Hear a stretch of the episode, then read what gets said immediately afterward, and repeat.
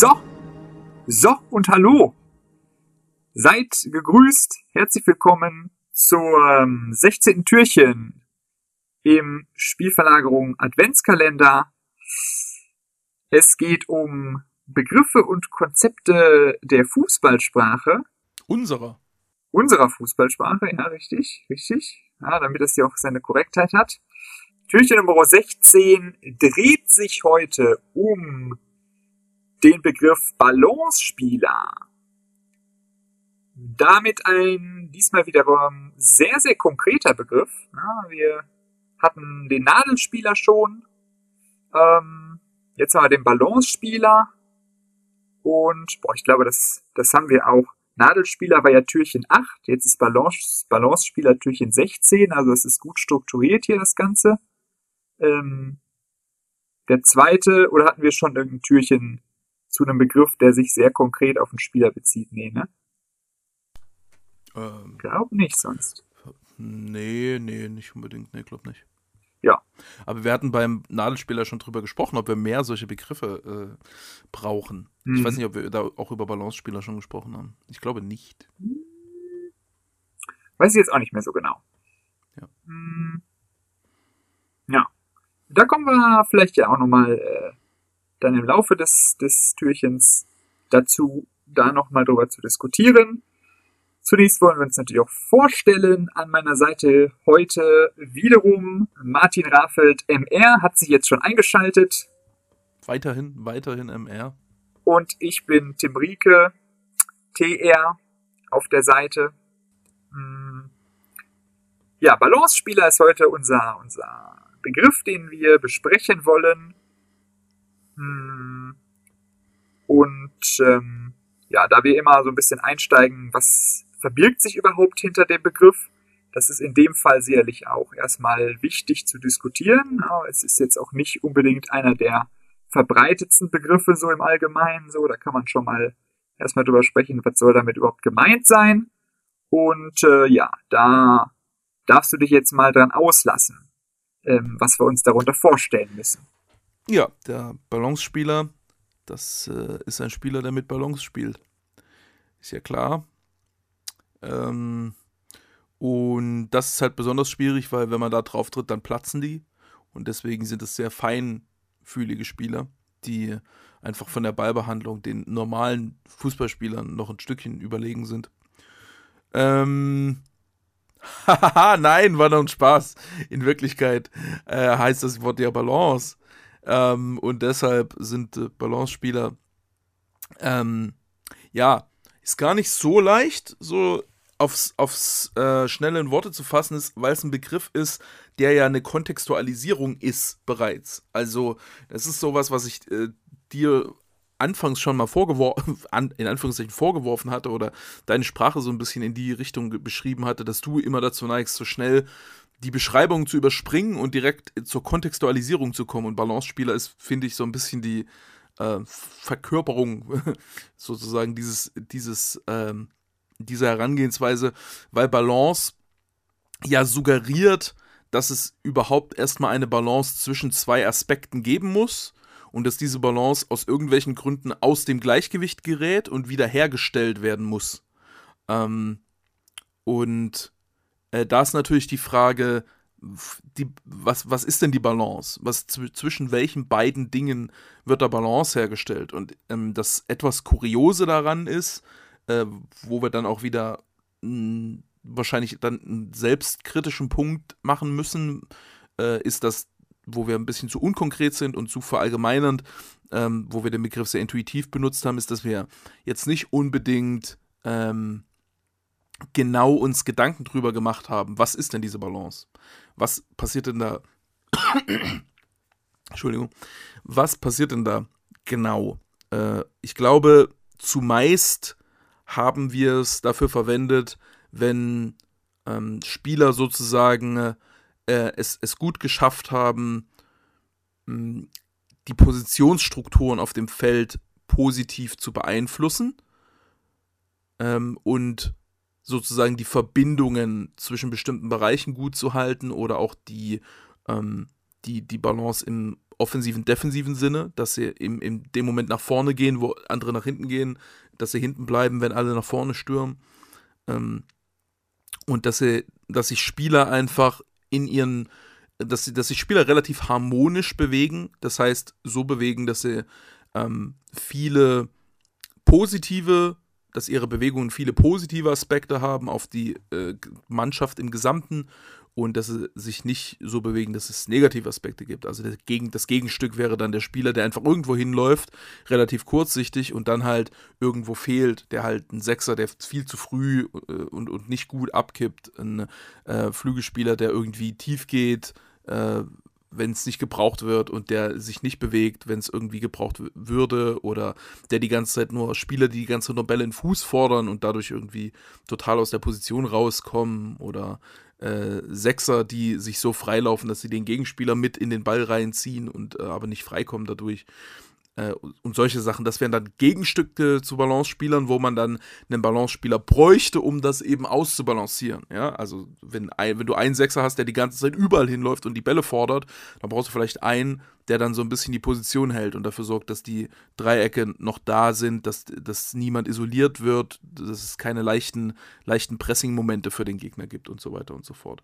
Aber das kann halt auf jeder Position äh, passieren diese, diese Funktion und ähm, damit auch auf ganz unterschiedliche Art und Weise ähm, diese, diese Funktion dann, dann ausmachen und unterschiedliche Sachen balancieren. Was hättest du denn jetzt gesagt? Du hast wahrscheinlich so ein bisschen mitgedacht, äh, während, während ich jetzt monologisiert habe. Ähm, was wäre denn deine Antwort gewesen, wenn ich dich jetzt gefragt hätte, zwischen welchen zwei Sachen wird denn da Balance hergestellt? Welche zwei Sachen sind das? Hm so wie wir es gesagt, äh, benutzt haben, müsste man wahrscheinlich tatsächlich die beiden Punkte oder die beiden Varianten nennen, die du schon angesprochen hast, offensiv, defensiv so, was natürlich dann erstmal relativ grob ist als Aufteilung. Ähm, und tatsächlich so in so einem Sinne Raumaufteilung ähm, quasi die Grundstruktur zu, zu balancieren. So, das waren ja dann so die, die klassischen Beispiele.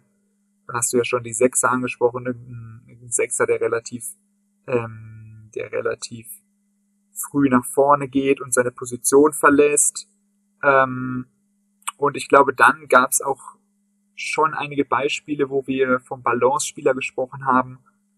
Hm, ja, wo das irgendwo so dazwischen lag. So, da passt das, glaube ich, ganz gut mit deinem Punkt Spieler, die Harmonie reinbringen, so zwischen anderen Spielern, ähm, ohne dass das immer so ganz konkret, ähm, ja, ausge, ausge, ausformuliert war sozusagen. Ist es nicht im Grunde, ähm, könnte man das Wort ja so ein Stück weit dann ersetzen durch Spieler, die sich gut bewegen? Wir werden wahrscheinlich noch über das Bewegungsspiel reden äh, wo wir darauf nochmal mehr zu sprechen kommen. Und könnte man dann nicht bei den meisten Balance-Spielern sagen, dass sie einfach gute Bewegungsspieler sind oder dass sie eine gute Positionierung haben? Ja, meistens sind es ja auch irgendwo so Spieler, wo man sagt, so, die verhalten sich grundsätzlich clever, so. Die treffen viele gute Entscheidungen, die finden gute Räume,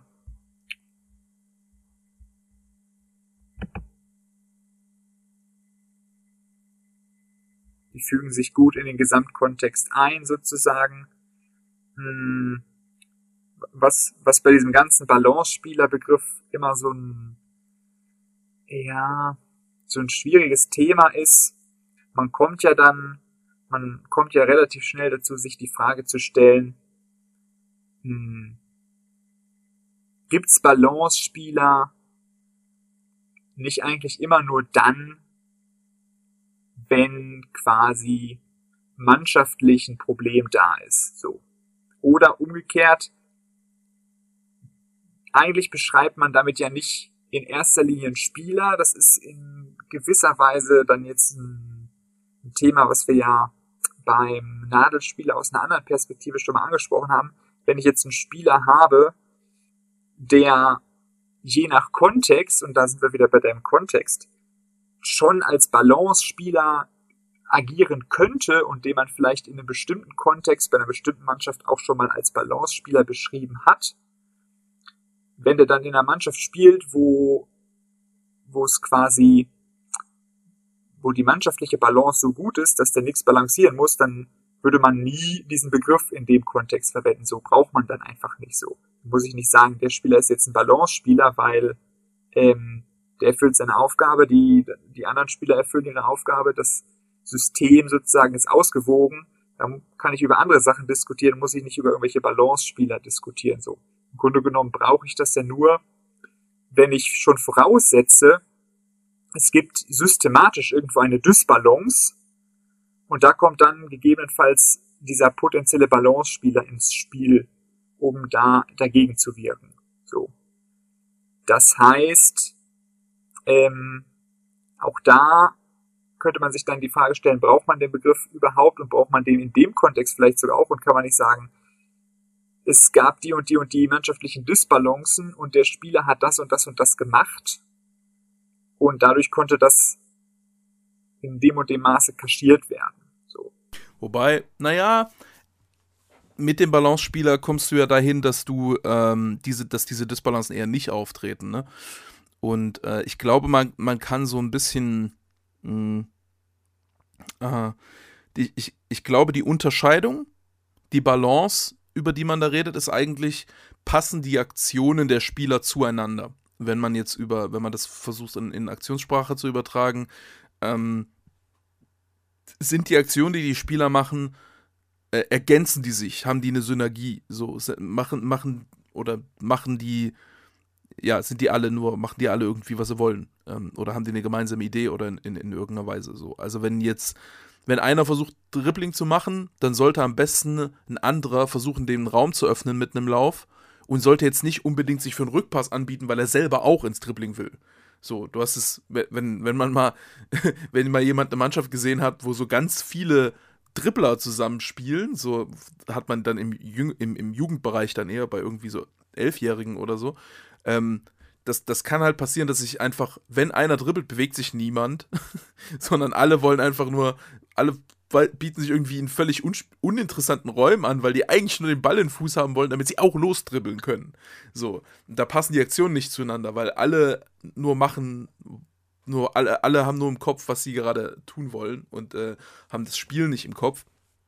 Und äh, da passen die Aktionen nicht zueinander und in einer gut funktionierenden Mannschaft, dann passen die Aktionen zueinander. Ne? Da ist, äh, wenn, wenn da rechts, äh, wenn, wenn bei Manchester City rechts am, am Strafraumeck irgendwie eine Überladung stattfindet, ähm, äh, dann, dann bewegen die anderen sich so auf den zweiten Pfosten, dass da De Bräune von rechts auch auf den zweiten Pfosten flanken kann. So, die Aktionen passen gut zueinander. Ähm, in dem Fall, weil sie einer ganz klaren Vorgabe, einer, einer, gemeinschaftlichen Idee folgen. Aber auch wenn man keiner gemeinschaftlichen Idee folgt, kann man ja Aktionen machen, die gut zu den Aktionen der Mitspieler passen. Und es gibt, äh, glaube ich, äh, kann man schon sagen, es gibt Spieler, die neigen dazu, die wollen einfach bestimmte Aktionen immer machen weil sie das Gefühl haben, das kann ich gut oder das ist so die Art und Weise, wie sie Fußball verstehen. Die neigen immer ganz stark zu ganz bestimmten Aktionen. Und dann gibt es äh, Spieler, die sich dann eher zum Balance-Spieler eignen, die halt relativ vielseitig sind, die auch ein relativ vielseitiges ähm, oder komplexes Spielverständnis vielleicht haben, die äh, Situationen gut interpretieren und die gut erkennen, was gerade notwendig ist, damit das, was die anderen äh, als Idee haben, ähm, äh, auch funktionieren kann. Sozusagen einer, der hat eine Idee und der andere, der erkennt die Idee und macht das, was zu dieser Idee passt. Sozusagen. Und nicht beide haben eine unterschiedliche Idee. Ich glaube, das ist eigentlich das, das, das Kernding. Und ähm, das ist ja so ein bisschen, äh, wenn man das hat, ist es, wird, wird es unnötig, zumindest in, in dem Moment, wo, wo eben das so funktioniert, das muss ja dann auch nicht unbedingt in jeder Situation so funktionieren, aber in der Situation, wo das funktioniert, wo ein Mitspieler die Idee seines Mitspielers erkennt und die dazu passende gute Aktion macht, ähm, äh, in, in dem Moment braucht es keine Vorgabe von der Idee, da braucht es keinen gemeinschaftlichen Plan, weil es in der Situation von beiden gleich erkannt wird. So. Und äh, deshalb ist es ist das im Grunde eigentlich, würde ich vielleicht sogar sagen, äh, wenn man elf Balance wenn man elf perfekte Balance-Spieler auf dem Platz hätte, die gegenseitig ihre Ideen sehr, sehr gut erkennen, dann bräuchte man kaum noch taktische Vorgaben. So, oder fast gar keine, eigentlich gar keine mehr. Ähm, und äh, du sagst, Balance-Spieler sind immer dann nötig, wenn es eine mannschaftliche Missbalance gibt, ist ja dann auch, kannst ja auch umgekehrt sagen, dass du, dass du sagst, wenn du keine Balance-Spieler hast oder wenn du keine äh, Spieler hast mit diesen Fähigkeiten, dann musst du mehr Vorgaben machen. So, um damit die Spieler die gleiche Idee haben, weil sie auf dem Feld nicht auf die gleiche Idee kommen, weil sie auf dem Feld zu häufig unterschiedliche Ideen haben. Ähm, und so hat der Begriff dann schon, glaube ich, eine sehr, äh, eine sehr, sehr spannende, einen sehr, sehr spannenden Aspekt, wo man, wo man sich wirklich viel Gedanken drüber machen kann, wie in der Interaktion auf dem Feld Entscheidungen getroffen werden. Ähm, was auch gar nicht so trivial ist. Also man kann jetzt auch gar nicht sagen, was jetzt da der bessere Ansatz ist, weil es, glaube ich, in unterschiedlichen Situationen auch unterschiedliche Ansätze äh, gibt. Und es, es gibt Situationen, da ist es sehr wichtig, dass man die gleiche Idee hat. Es gibt Situationen, da ist das nicht so wichtig. Oder da kann man besser aufeinander reagieren auch irgendwie. Oder muss es auch ein Stück weit. Deswegen ähm, ist es ein ziemlich komplexes Thema und ist eigentlich spannend, dass das so ein etablierter Begriff bei uns äh, ist, dass wir das so zumindest von außen so bewerten, dass da bestimmte Spieler sehr, sehr gut sind, äh, eben sich in dieses Gefüge und in die Aktion ihrer Mitspieler ein, einzufügen, sozusagen. Hm. Tja. Kannst, kannst du dem folgen? Ja, ich bin da mal überlegen, ob die Art und Weise, wie, wie wir früher diesen Begriff meistens verwendet haben, ob das tatsächlich das ist so. Weil das, was du beschreibst, das geht ja tatsächlich dann da könnte ich ja auch sagen, so ja, das sind spielintelligente Spieler. Oder das, was du am Anfang gesagt hast, die bewegen sich gut. Ja. Aber das ist eben, das ist, das ist nicht so, äh, das ist nicht so präzise, ne? Weil zum Beispiel jemand, ähm, ich überlege gerade, wer ist denn, Cristiano Ronaldo zum Beispiel. Vergleich mal Pedro mit Cristiano Ronaldo. Pedro und Cristiano Ronaldo haben mehr oder weniger genau die gleiche positionelle und taktische Rolle. Äh, in, in der längsten Zeit ihrer Karriere. Cristiano Ronaldo, also, also die, die starten irgendwie breit, gehen ab und zu mal in ein kleines Dribbling oder eine kleine Kombination, aber sind nicht so krass beteiligt beim Spiel mit Ball, sondern haben vor allem die, die äh, Funktion, dass sie tief gehen, im richtigen Moment Strafraum angreifen, zum Abschluss kommen. Und da ist ja, Pedro ist ja ein ganz, ganz klarer Balance-Spieler und Cristiano Ronaldo gar nicht. Cristiano Ronaldo musste immer von Benzema zum Beispiel balanciert werden weil, äh, aber Cristiano Ronaldo ist ja trotzdem ein guter Bewegungsspieler, äh, weil er einfach sehr, sehr viel und sehr, sehr gut tief geht und den, und den Strafraum angreift. Aber nicht unbedingt immer in dem richtigen Moment, sondern einfach immer. so. Und während Pedro das halt ausgewählter macht, der geht halt in dem Moment tief, wo es wirklich notwendig ist, wo die anderen Spieler sich so verhalten, dass das, dass das gerade gebraucht wird. So. Und das ist ja schon dann ein, ein, ein, großer, ein großer Unterschied sozusagen. Wer, wer gibt die Entscheidung vor und wer reagiert auf die Entscheidung? So. Ja, aber würdest du deswegen dann sagen, ähm, Cristiano Ronaldo ist auch ein guter Bewegungsspieler? Na klar. Also er macht halt, na okay, das Ding ist, er macht viele Bewegungen auch, also er macht auch viele schlechte Bewegungen, gegebenenfalls so. Ja. Oder ja. zumindest bisschen fragwürdige Bewegung teilweise. Aber ähm, insgesamt hat er schon. Also, also der hat da teilweise schon ultra krasses Bewegungsspiel. So. Aber, na, das Ding ist halt, du bist halt noch besser, wenn es noch perfekt auf deine Mitspieler passt, ne? Ja.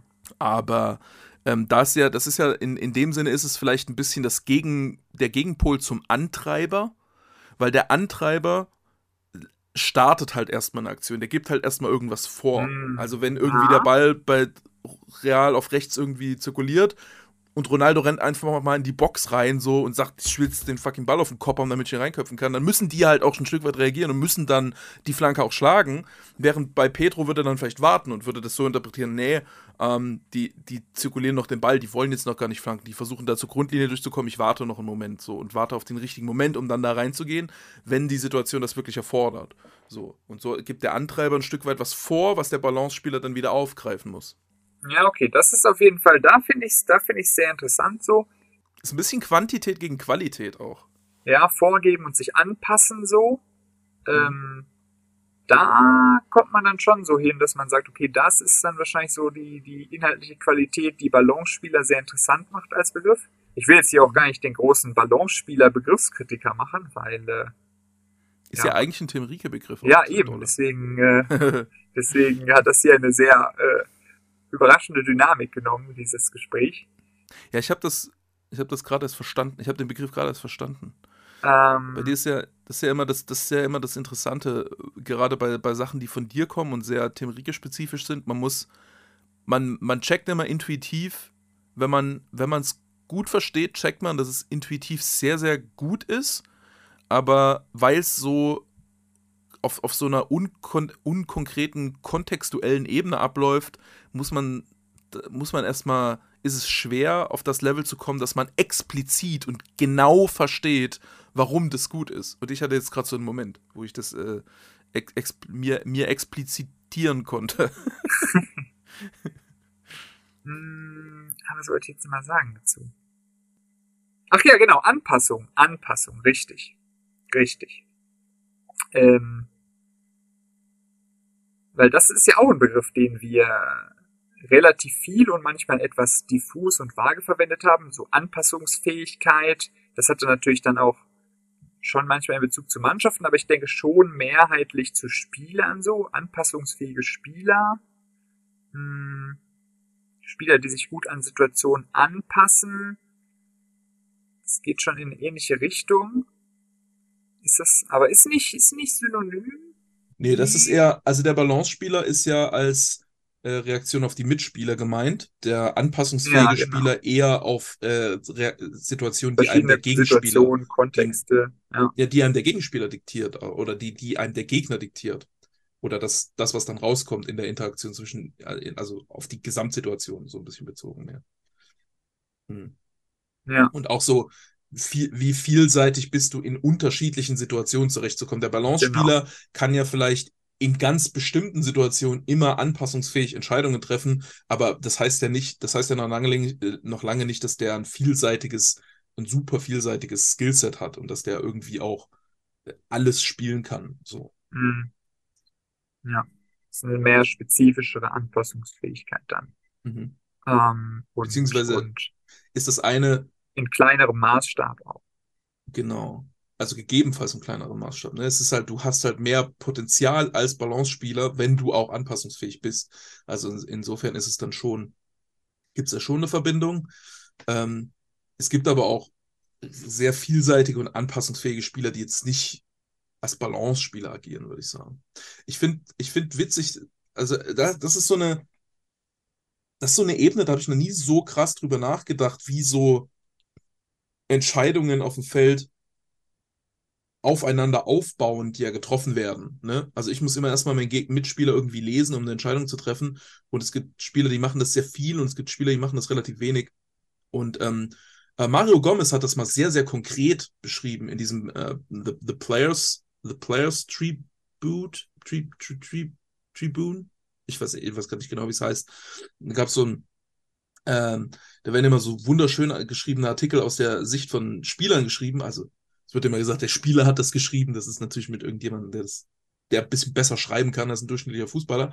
Aber ich glaube, die, die grundsätzlichen Aussagen in den Artikeln kommen von den Fußballern und äh, Gomez hat gesagt, er versucht immer in den Kopf seines Mitspielers reinzukommen. Er versucht immer zu verstehen, was will der jetzt, was kann der jetzt für einen Pass spielen. Also seine Entscheidung, Gomez Entscheidung, wo er hinläuft, was, was für einen Passweg er anbietet, wann er sich zeigt, ist immer davon abhängig, was, wie er die Entscheidung seines Mitspielers einschätzt oder des Entscheidungs, äh, die Entscheidungsoptionen seines Mitspielers einschätzt. Und es gibt halt, das ist der, der, der klassische Fehler bei Stürmern, wenn man mit Stürmern in die individuelle Analyse reingeht, und der bewegt sich auf eine Weise, die in der, in der Situation nicht passt, da hört man immer von dem, ja, ich dachte, der kann den und den Pass spielen. Ich dachte, der will das und das machen. Also der, der, ich, ich bin sogar der Meinung, dass mit der Hauptgrund, warum Angriffe nicht funktionieren, ist, weil Offensivspieler sich gegenseitig falsch lesen. So. Hm. Und das ist, äh, also insofern habe ich das als relativ wichtiges Thema sowieso auf dem Schirm, aber ähm, dieser Balance-Spieler-Begriff verweist nochmal auf, auf die Bedeutung davon so ein bisschen mehr. Und äh, ja, das muss man vielleicht dann in noch mehr Situationen noch mehr berücksichtigen und auch in der Kommunikation dann berücksichtigen, dass man halt auch, mh, hm, also spreche ich gerade mit einem Spieler, der gut seine Mitspieler lesen kann und der sich anpassen kann, der balancieren kann, oder spreche ich mit einem Spieler, der hat einfach der, der checkt vielleicht nicht unbedingt, was alle um ihn herum jetzt wollen und was seine Idee ist und seine Idee ist. Oder er vielleicht selber auch mal eine komische Idee, aber der hat zum Beispiel sehr, sehr viel Energie. Der ist sehr schnell oder so. Also so ein Cristiano Ronaldo-Typ zum Beispiel. Der, der, der kann einfach in die Box rennen. So, dass man das dann berücksichtigt und nicht versucht, Cristiano Ronaldo dann zu einem Balance-Spieler zu machen, sondern dass man sagt, okay, du bist der Antreiber sozusagen. Okay, mach einfach, gib Gas, das und das, das sind deine Fähigkeiten, das wollen wir sehen und dann eher mit den Mitspielern redet. Ähm, das musst du balancieren. Ich hatte mit dem, mit äh, äh, äh, Miroslav äh, Karoklan, aktueller Cheftrainer von Hajduk, äh, ehemaliger Kollege von mir, ähm, mit dem hatte ich gesprochen über, über seine Tätigkeit bei Heiduk und er meinte immer so, eine der, eine der wichtigen Sachen ist immer, wenn Livaya, der Starstürmer, mit dem reden die halt teilweise darüber, in welche Position er reinkommen soll, in welche Zone er besetzen soll. Und die haben halt gemerkt, ja, der rennt aber einfach immer dahin, wo der jetzt hinrennen will. So, wo der jetzt denkt, da kriege ich jetzt gerade den Ball, da kann ich jetzt was machen. Und deswegen hat er, hat er gesagt, ja, ich rede immer nur mit dem zweiten Stürmer und habe ihm gesagt, lauf immer dahin, wo Livaya wegläuft. also wenn Livaya irgendwo hingeht, und seine Position verlä verlässt, dann musst du die Position besetzen. Was ja genau das ist, Balance-Spieler. Einfach das, weil wir brauchen diese Position besetzt, das ist wichtig für unsere Struktur so. Und deswegen musst du auf ihn reagieren. Und dann muss er sich darum nicht kümmern, sondern er kann dann machen, was er will. Ähm, das ist ja schon ein sehr interessantes und komplexes Thema. So. Was man vielleicht noch, ähm, noch mal uns wieder in eine konkrete Richtung auch zu bringen oder ja, konkrete Richtung gar nicht, aber um nochmal auf, auf ein paar Beispiele einzugehen, so mh, hm, was wir ja, was wir ja, oder ein Spieler, den wir sehr, sehr oft als Balance-Spieler diskutiert haben, der jetzt aber gar nicht so einer der berühmtesten Spieler ist, mh, hm, aber für uns häufig so ein Paradebeispiel war und fällt mir eigentlich bei beim Thema Balance-Spieler immer so mit als erstes ein, ist ähm, der gute alte Iaramendi, ähm, spanischer Mittelfeldspieler. Keine Ahnung, spielt er noch? Weiß ich gar nicht. Vielleicht ist er jetzt schon so alt. Nein, er ist bestimmt noch unter 30, oder? Nee, über 30 bestimmt. 32 ist er, 32. 32, ja, okay, dann geht's noch. 32 spielt bei ähm, Real Sociedad immer noch. Also da, wo er quasi fast immer gespielt hat. Ja. Ähm, und ähm, das war damals bei der boah, U21 EM mhm. oder so. Weiß ja, ich gar nicht mehr. Ja, ja, war U21. Irgend so eine spanische U-Mannschaft war das auf jeden Fall. Mhm. Ähm, und die hatten damals Thiago und wen hatten die denn noch? Im Mittelfeld. Thiago Mendy und hatten Isco? Koke? Ah, Koke vielleicht. Ja, ich glaube, Isco hatten die auch, aber der hat wahrscheinlich Winger gespielt. Ich guck mal nach. Ich ah, okay. Das ja, war okay, U21 okay. EM 2013. Das kann natürlich sein. Deutschland gewonnen. Ähm, äh, ja, genau. Koke und Isco. Auf jeden Fall. Ähm, Isco-Flügel. Deutschland, Deutschland hatte Rudi, Rode und Holtby. Oh, ah, jo, stimmt. naja, auf jeden Fall Thiago und gegebenenfalls Isco oder Koke im Zentrum. Das waren so, so die dominanteren Spieler mehr. Und Iaramendi war dann so der, ja, der ergänzende Pol, der sich immer wieder daran angepasst hat und ähm, diese verschiedenen die verschiedenen, ja quasi die Positionen, das geht schon so ein bisschen in die Richtung, ähm, die jeweils von den anderen nicht besetzt wurden, hat er dann übernommen. So hat sich immer daran angepasst, was die anderen gemacht haben hm, und hat so dieses Gesamtsystem äh, im Fluss gehalten. Und ähm, da kommt dann dieser, dieser Aspekt mit Gegen, äh, Gegenspieler lesen, sage ich schon, Mitspieler lesen auch ganz gut rein, weil ähm, man das da auch nochmal ja, relativ äh, griffig, plakativ, wie auch immer, äh, anbringen kann. Ja, Mandy hat halt immer beobachtet, wo gehen Thiago, Isco und wer es jetzt auch immer noch sonst war, wo gehen die hin, welche Räume besetzen die, welche Räume besetzen sie nicht, ähm, welche, welche ähm, Mitspieler können die anspielen, welche Mitspieler werden sie wahrscheinlich in der nächsten Situation anspielen, wo kann ich noch eine Verbindung ähm, zusätzlich herstellen, um vielleicht sozusagen ähm, eine weitere Passoption zu bieten und dann den Ball zu einer, zu einer äh, dritten, vierten Position laufen zu lassen, die jetzt für den Ball für den Mitspieler direkt nicht anspielbar wäre, sondern nur über, über einen dritten Mann quasi. Ähm, und das heißt, die Referenzpunkte von, von Iramendi waren dann immer sehr, sehr stark die Mitspieler. Und ähm, ja, das, ähm, also wir haben da natürlich auch, auch sehr, sehr viel geschrieben, so ja, er hat irgendwie er hat irgendwie das Ganze im Fluss gehalten und ja, was waren denn wahrscheinlich so typische Formulierungen? Hat ähm, Synergien hergestellt oder so, was dann schon irgendwo ja, ein bisschen allgemeiner ist. Aber ja, ich weiß nicht, hast du jetzt da einen Artikel? Ich könnte mir schon mich schon vorstellen, dass wir das auch so ja, so diese Mitspielerreferenz da vielleicht auch etwas konkreter schon ähm, ausgeführt haben, so und gegebenenfalls dann auch mit mit mh, hm, Beispielen. Ja, Vielleicht ein, findet man es da. Das ist ein innerer Mandy-Artikel auf jeden Fall. Da kommt das Wort Balance siebenmal drinne vor. Und die, die Einleitung ist das Porträt eines besonderen Balance-Spielers. Um die Umsicht des Balancegebers. Balancegeber. Ne? Mh, hm, ja, ja, genau. 2014. Als Balance. Oh, Balancegeber. Mhm. Als Balancespieler verhinderte Illeramendi ja diese Ausrichtung schön, ne? zu übertrieben wirkende, monotone und blockierende Nebenwirkungen von Synergien. Stark. Wenn ein Mittelfeldkollege nach hinten zurückfiel, orientierte er sich nach vorne und zog im Idealfall Gegenspieler weg, um Räume zu schaffen oder aufzublocken. Also genau das, was ich auch schon beispielhaft gemeint habe. Zusätzlich suchte er sich schnell eine Position, aus der er angespielt werden konnte und erzeugte somit eine leicht veränderte Stellung im Mittelfeld.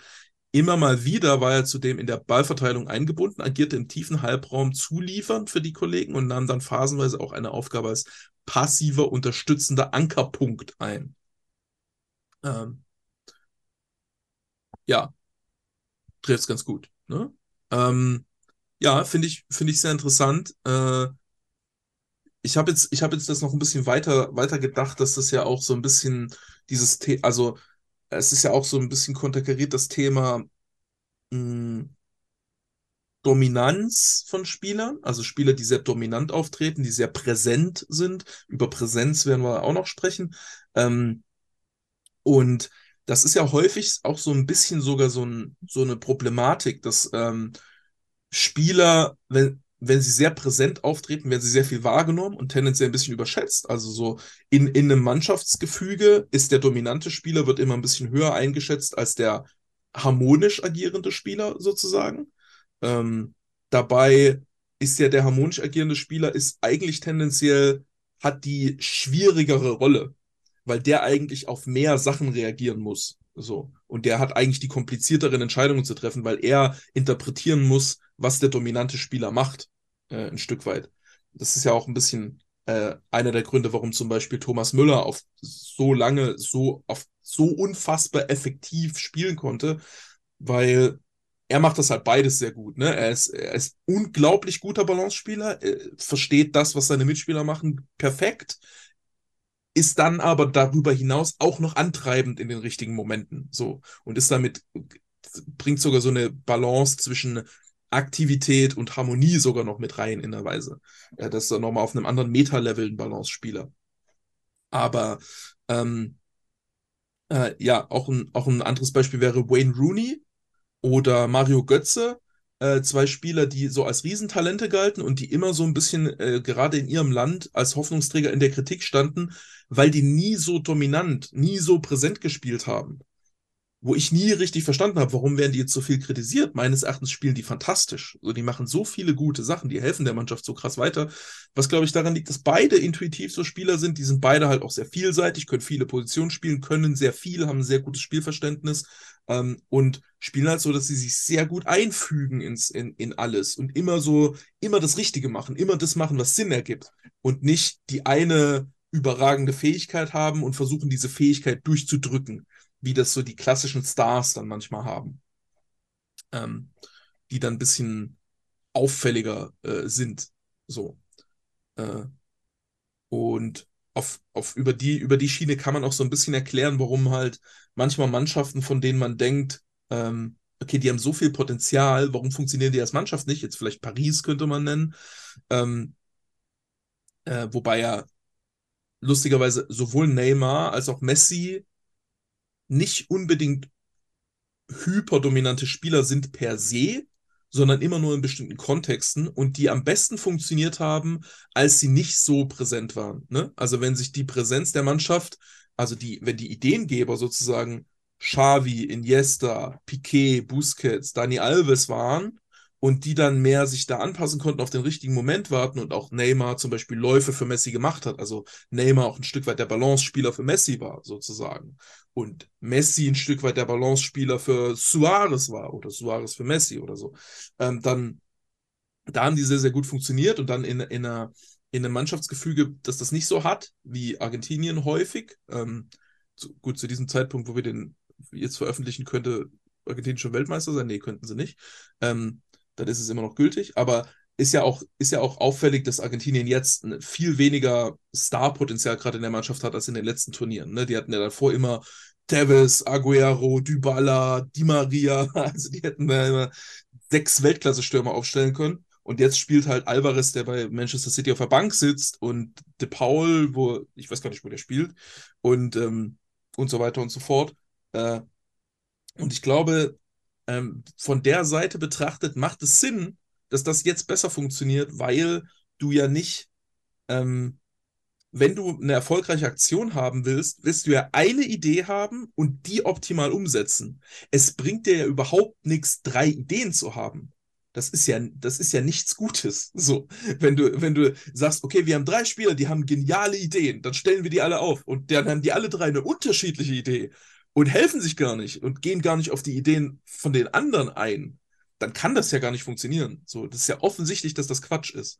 Äh, also wenn man das von der Seite sozusagen aufrollt, ist es sehr, sehr, sehr, sehr einleuchtend, äh, wie das kommt, dass Mannschaften, also warum Mannschaften manchmal als Gefüge besser oder schlechter funktionieren, als, als ähm, man jetzt vielleicht vermuten würde, wenn man die Spieler nur so einzeln betrachtet und das kreative Potenzial vielleicht auch einzelner betrachtet. Weil du halt auch Spieler brauchst, die dann die richtige Sache im richtigen Moment machen, um diesem Spieler äh, zu helfen. So. Und das ist dann gegebenenfalls wichtiger, als einen zu haben, der dann selber noch was Herausragendes machen kann, aber wo das Herausragende dann in der Situation vielleicht nicht unbedingt das ist, was jetzt gerade notwendig ist im Grunde genommen sind wir da dann so ein Stück weit dabei, wie normal ist der Balancegeber oder Balance-Spieler, beziehungsweise wie normal sollte der sein so. Ähm, das war so ein bisschen das, was ich am Anfang meinte. Hm, ja, im Grunde genommen ist es halt ein wichtiges Konzept, aber es lohnt sich gar nicht, oder es, man kann ein bisschen daran zweifeln, ob sich lohnt, so viel darüber zu sprechen, so, weil, ähm, im Grunde genommen, ja, ist das immer nur, nur hm, eine Ergebnisbetrachtung so. Und es geht ja darum, dass man eben diese verschiedenen, ähm, die verschiedenen Einzelspieler so zusammenbringt und dass das im Grunde genommen dann am besten funktioniert, wenn halt möglichst alle Spieler eine gewisse Note von diesem Balance-Spieler, von dieser Balance-Spieler-Charakteristik haben. So. Und ähm, wenn du es nicht hast, musst du halt das, musst du es halt, ähm, müssen halt die Ballon, die dies haben, müssen halt da relativ viel performen in der Hinsicht so. Und dann hast du eine Situation, wo du es vielleicht diskutieren kannst. Ähm, aber dann hast du immer auch ein Problem, was, was äh, mitspielt. So. Ja, ist vielleicht das, was man Modric bei Real Madrid zugute halten kann, dass das eigentlich immer sehr, sehr häufig eine dysfunktionale Mannschaft ist und wo dann Modric mit sehr viel Präsenz auch schafft, Balance zu erzeugen. Das ist so vielleicht das Besondere an Luka Modric, dass, dass er es schafft, über seine Dominanz Mannschaften ein Stück weit funktional zu machen, während andere Spieler dann eher über ihre Dominanz halt so Einzelmomente erzeugen, aber die Funktionalität, die, die Gesamtfunktionalität so dann eher von vielleicht unauffälligeren Spielern kommt. Ähm, ich glaube, der, das Hauptproblem, was ich mit dem Begriff habe, ist, dass es suggeriert, dass das so krass, äh, also dass es quasi eine Aufgabe einzelner Spieler wäre grundsätzlich und von anderen nicht. Und dass es so distinktiv ist, dass man sagt, du bist entweder ein Balance-Spieler oder eben nicht. Während ja alle eigentlich versuchen, die Ideen zu supporten, die ihre Mitspieler gerade haben. Also eigentlich will ja jeder Spieler grundsätzlich erstmal die Aktion machen, die der Mannschaft hilft. So, hoffentlich. Das sollten zumindest möglichst viele Spieler das wollen.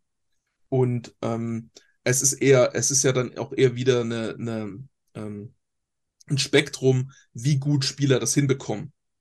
So. Und und ob die wirklich, ob die immer das Richtige machen oder ob die manchmal das Richtige machen oder ob die nie das Richtige machen oder relativ häufig irgendwie das Falsche machen, weil sie entweder kein gutes Spielverständnis haben oder relativ limitiert sind in ihren Aktions, äh, in ihrem Aktionsprofil oder weil sie halt ähm, äh, sehr auf bestimmte Fo äh, Aktionen fokussiert sind, äh, wie jetzt Ronaldo, der halt extrem darauf fokussiert ist, Tore schießen zu wollen als Person so. Ähm, was ja dann aber der Mannschaft dann auch hilft, äh, äh, wenn er ein Tor schießt. Aber es ist halt nicht so in, ist halt nicht so harmonisch in dem Moment. Ähm, ja, also ich glaube, man, man, man, man will ja, man will halt, dass, man will eigentlich, dass jeder Balance-Spieler ist so. Aber es glaube ich macht es, ich glaube, es macht trotzdem Sinn, sich auch so, es, ich glaube, es macht Sinn zu reflektieren, wer entwickelt eine Idee, wer gibt eine Idee vor und wer reagiert darauf. Ähm, und was noch ein lustiger, lustiges Paradoxon ist, was ich schon so ein bisschen gestreift habe, aber was, äh, ähm, sagt man gestreift oder gestriffen? Das ist so ein Wort, wo ich immer drüber ja. stolper. Hä? Geht wahrscheinlich beides. Weißt du? Ich, es, es klingt irgendwie ja. immer, es klingt immer das richtig, was ich gerade nicht sage. Ähm, also was ich schon gestreift habe, ähm, dass, dass man tendenziell, wenn man sagt, einer gibt die Entscheidung vor und ein anderer passt sich daran an, denkt man intuitiv, derjenige, der die Entscheidung vorgibt oder die Idee vorgibt, der ist wichtiger. Aber in einem komplexen Kontext ähm, ist eigentlich eher der, der es ausbalanciert, äh, der, der sich dann an die, an die, an daran anpassen muss, was durch die Idee hervorgerufen wird. Der hat eigentlich die schwerere Aufgabe, und ist wichtiger dafür, ob die Idee funktioniert. Also, dass die Idee gut ist, ist auch wichtig so. Ähm, aber, aber wenn halt das Gesamtgefüge die, die Idee nicht unterstützt, dann wird die halt trotzdem scheitern. So. Ähm, und jetzt merke ich gerade, wir, wir gehen da jetzt auf einer metaphorischen Ebene schon ganz tief in politische Themen rein und könnten jetzt über Hierarchien reden und so ähm, in der Gesellschaft aber das äh, treibt uns vielleicht ein bisschen zu weit weg. Aber Fußball ist ja tatsächlich dann auf, ein, auf, ein, auf einer sozialen Ebene dann auch häufig ein ganz gutes, ganz gutes Spiegelbild von auch äh, nicht sportlichen sozialen äh, Mechanismen. Ähm, aber das nur am Rande.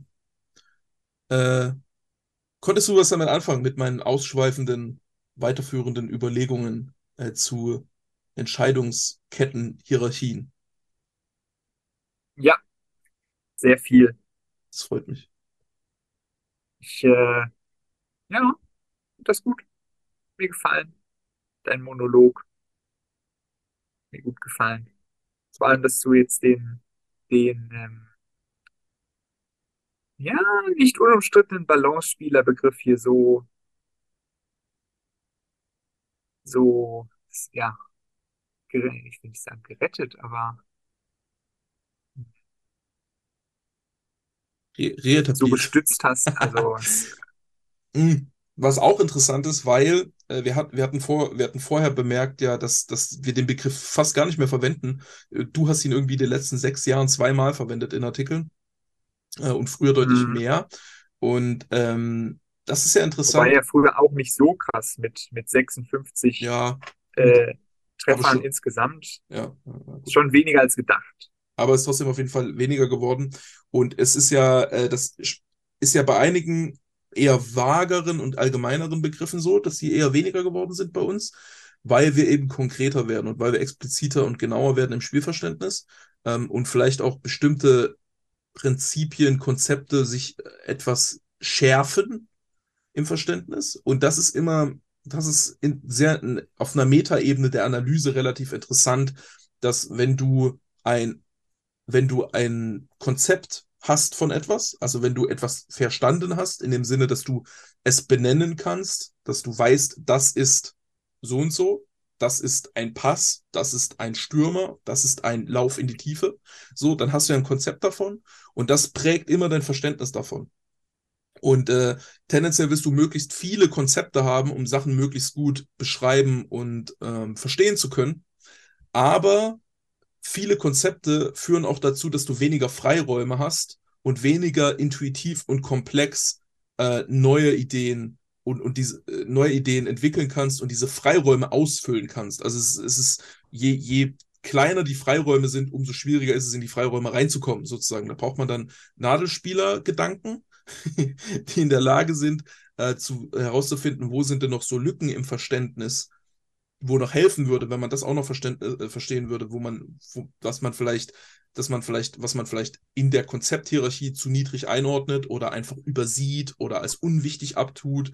Ähm, und da sind dann so allgemeinere, intuitivere Begriffe wie der Balancegeber, weil ich habe am Anfang gesagt, wir haben da gar nicht so drüber reflektiert, wir haben einfach intuitiv gesagt, na gut, das ist ein Balancegeber, ein Balancespieler ähm, und wussten gar nicht so richtig, was wir damit meinen. Und solche Begriffe sind aber durchaus nützlich, um ähm, eben so Aspekte mit reinzunehmen und mehrere Aspekte gleichzeitig zu beschreiben, die man vielleicht einfach mit einem mit einem technischen, mit einer technischen, äh, technisch Herangehensweise tendenziell äh, übersieht, weil, weil man in, in etwas klareren Konzepten denkt und so ein Konzept wie ähm, eine Entscheidungshierarchie, also wer entwickelt die, die Idee, wer passt sich an die Idee an, das ist eine Frage, die man sich gar nicht stellt, wenn man technisch einfach nur beschreibt, was ist denn die Idee und wer hat was gemacht. So. Da stellt man sich gar nicht die Frage, wer hat, wer hat die Entscheidung zuerst getroffen. Das ist was, was man leicht übersehen kann. Und ähm, in, in, wenn man sehr, sehr gut mit Talent und bisschen Genauigkeit und so äh, versucht, das intuitiv zu beschreiben, dann findet man manchmal sowas heraus, was ähm, äh, andere mit mehr Erfahrung ähm, vielleicht dann tendenziell übersehen. Wofür das jetzt für, für, mich, für mich persönlich ein sehr, sehr gutes Beispiel war. Was, was immer, ich finde das ein interessantes Thema, weil ich immer wieder, mehr, also je mehr man an Fußball arbeitet, umso mehr Konzepte entwickelt man ja. Und ich habe immer so ein bisschen Schiss, dass ich nicht, dass ich nicht die richtigen verwende. So, dass ich, das, oder dass dadurch ich irgendwas, dass man, dass man so betriebsblind wird für bestimmte Sachen. Ähm, weil man, je mehr man sieht, umso leichter kann man auch was übersehen, sozusagen ja, passt ja tatsächlich dann ganz gut dazu, dass es ein Begriff der, der Anfangszeit auch irgendwo ist. Hm. Vom Gefühl her würde ich sagen, so diese 2012, 13, 14 Sachen, hm, wo wir also zumindest bei mir habe ich das so im Nachhinein festgestellt, dass wir ähm, Ergebnisse, Spielausgänge oder einfach so die Frage, warum hat die Mannschaft jetzt gewonnen und die Mannschaft nicht? Beziehungsweise noch konkreter, warum hat die Mannschaft sich schwer getan, Tor zu schießen und hat es nicht geschafft? Warum war sie ungefährlich und so weiter? Das haben wir, glaube ich, in der Phase ja noch mh, mm, manchmal oder manchmal zu sehr festgemacht an, ja, was war dann so im, im Angriffsdrittel so.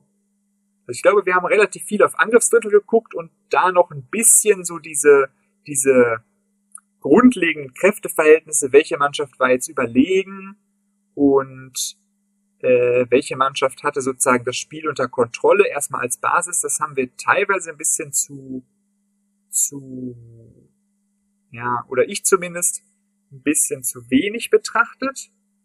Und wenn man diesen starken Fokus dann hat, dann, ja, kommt man, glaube ich, dazu, dass man ja, unterschwellig dann relativ viel darüber nachdenkt, so, ja, warum war jetzt so, warum war der, die letzte Instanz in Angriffen, warum hat die nicht so gepasst, so. Und da ist es dann ja häufig so, dass da auch so, so sehr kleine Abstimmungsfeinheiten eine Rolle spielen.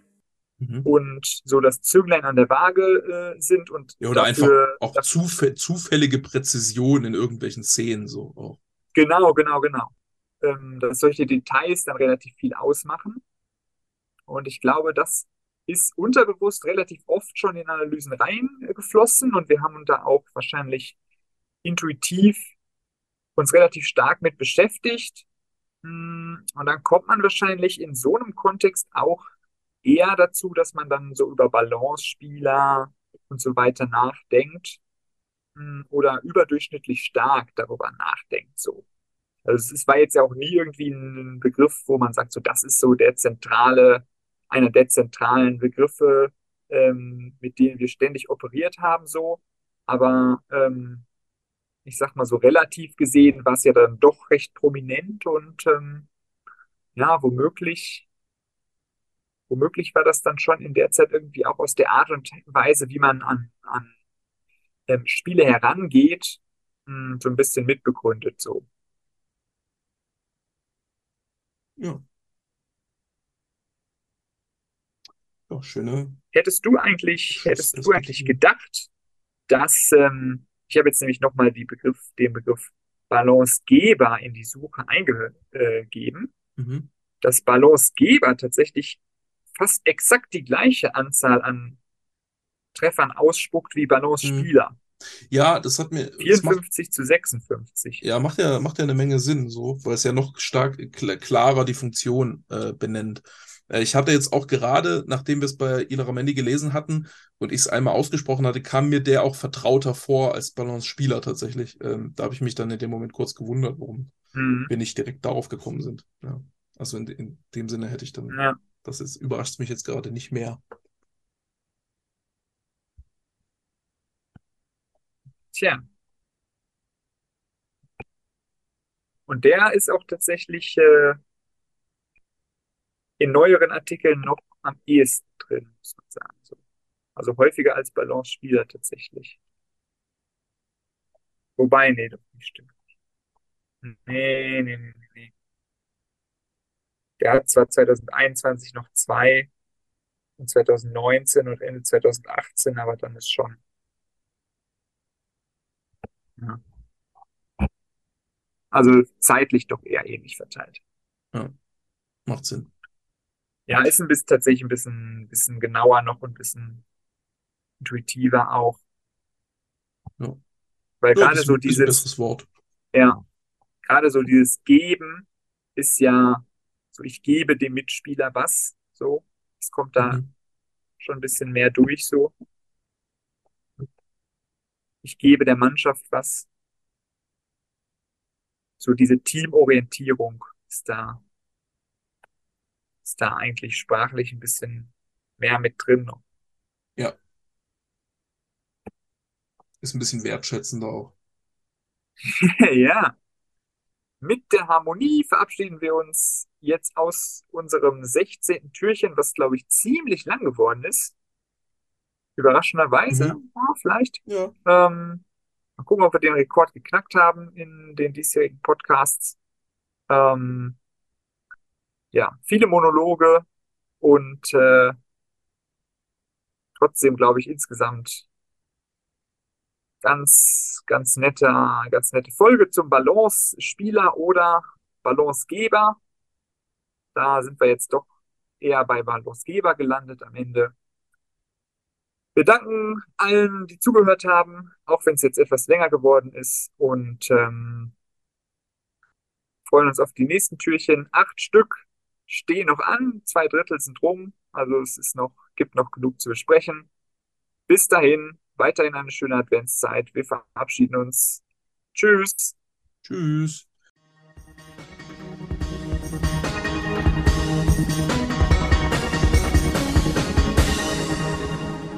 Und sorry für äh, dafür, dass meine Mikrofonqualität wieder mitten im Podcast schlechter geworden ist. Äh, ich muss mir mehr angewöhnen, mein Aufnahmeprogramm im Vordergrund laufen zu lassen, weil manchmal äh, versagt meine Hardware und ich kann das leicht fixen, aber ich sehe es dann manchmal nicht und muss dann die Zoom-Aufnahme nehmen. Aber ja, äh, wir versuchen die Mikrofonqualität wieder hochzuhalten. Tim kriegt auch bald ein neues Mikrofon, aber wahrscheinlich kommt das erst am 25. an. Wir warten schon eine Woche drauf.